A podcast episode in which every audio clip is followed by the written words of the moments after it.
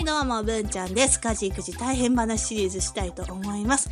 このコーナーですね、文ちゃんがね、普段生活していて、事件が起きたら Twitter、Instagram でね、即時投稿していますね。はい、写真付きの時は Instagram も同時に投稿しています。そして、後でスタイフでこうやって声で思い出話をしているコーナーです。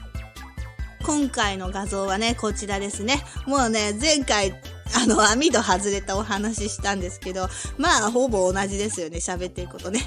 ゴールデンウィークが終わって、新年度も慣れてくる頃には、クローゼットの扉も外れやすくなりますからね。皆さんのお宅のクローゼット、点検しましょうねって言ってね、もうわけわかんない、あの文章で、えっと、クローゼットのドアが外れた写真を撮っています。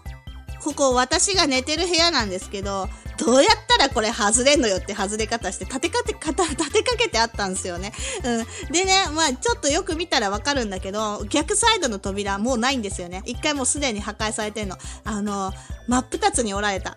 この縦長の真ん中の本当に縦に半分に折れましたね。折られてて、なんかもう蹴ったのってぐらいね、破壊されてて処分したんですよね。で、もう片、もう片側もこうやってね、外されちゃったっていうね、もうお話なんですけど、もうさ、え、皆さんのお宅もお子さんいる家庭こんなこんなじゃないよね。絶対ドア外す子なんていないでしょ。なんでうちの子こんなことしちゃうんだろう。あとさ、逃げるのな。誰も僕がやりましたとかさ、あと、外れちゃったとか言いにも来ない。まあ、私がいつも怒っちゃうからいけないんだけどね。また、これ言ったら怒られるから怖いってなってるのも、そこれ私いけないと思うんだけど、うん。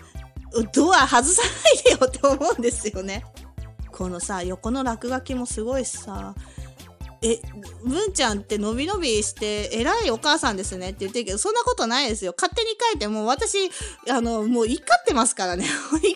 怒っちゃいけないんだけどさ、いや、どう言ったってさ、治んないしさ、また落書きしてるとかさ、またドア壊したとかさ、あの、全然いいお母さんじゃないんですよね。誰か止める方法教えてほしいです。はい。じゃあね、今回はこの辺で終わろうと思います。最後まで聞いてくれてありがとうございます。